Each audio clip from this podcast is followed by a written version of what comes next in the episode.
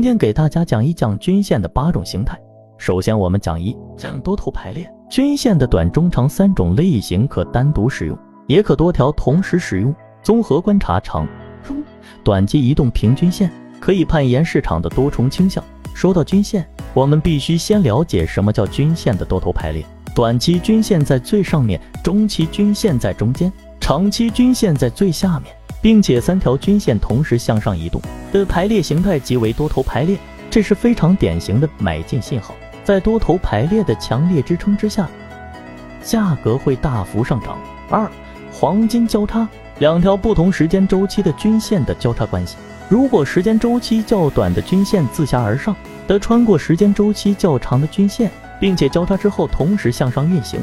即可形成黄金交叉，这也是比较典型的买进信号。但是在实际运用过程中会有点难度，因此在实际运用过程中需要注意，时间周期越长的均线形成的黄金交叉可信度越高。三、向上爬坡，短期、中期均线在长期均线之上，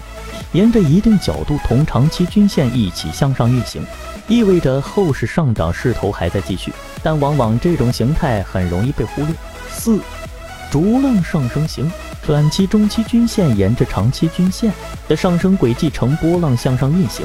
意味着价格有较大的上升空间。虽然中间会有小幅下跌，但空方没有持续能力，多方占据优势。五、空头排列，三根均线同时以圆弧状向下运行，且从上到下时间越来越短。一般来说，一旦均线形成空头排列，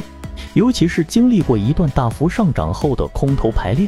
意味着价格将会继续下跌。六死亡交叉，一根时间较短的均线向下穿过一根时间较长的均线，并且两根均线同时向下进行典型做空形态，与黄金交叉有着相同的特点。七死亡谷 K 线图中，当上升的均线系统整体发生逆转的时候，就会形成死亡谷。短期均线向下穿过中长期均线，中期均线向下穿过长期均线，形成一个头冲下的不规则三角形或者叫扇形区域。如果死亡谷出现在价格大幅上涨之后，代表着接下来会有个极大的下降空间。八逐浪下降型与逐浪上升相对应，逐浪下降指的是短期均线与中期均线在长期均线的压制下，呈现出波浪形向下运行的态势，与逐浪上升具有相同的特点，整体下跌趋势。